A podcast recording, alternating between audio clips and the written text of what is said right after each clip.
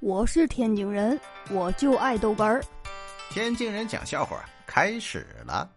哎呀，我们以前上学的时候，我们班一个女同学很中性，性格呢，她也像男孩。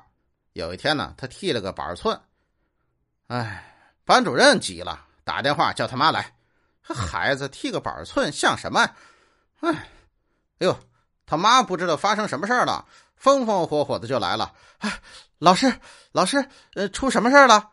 这老师啊，哎，好嘛，他妈也是板寸，这怎么说呢？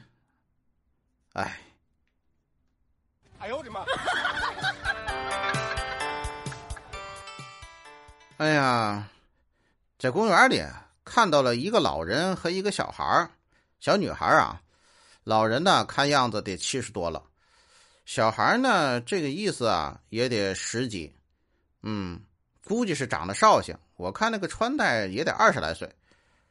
这个小孩呢端着个碗，哎，给这个老头啊喂水果捞，嗯，那个场面可温馨了，两个人有说有笑的。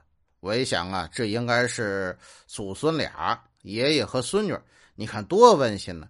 现在有多少小孩说是陪着自己的父母都没有，何况是陪着自己的爷爷呢？哎呀，真是啊！我当时就感觉到这人间真的很温暖呢。哎，感慨。哎，不对不对，哎，怎么这俩人还亲一块了呢？哎，我去，我好家伙，哎，刷新我的三观的。哎呦我的妈！我是天津人，我就爱豆干儿。欢迎继续收听。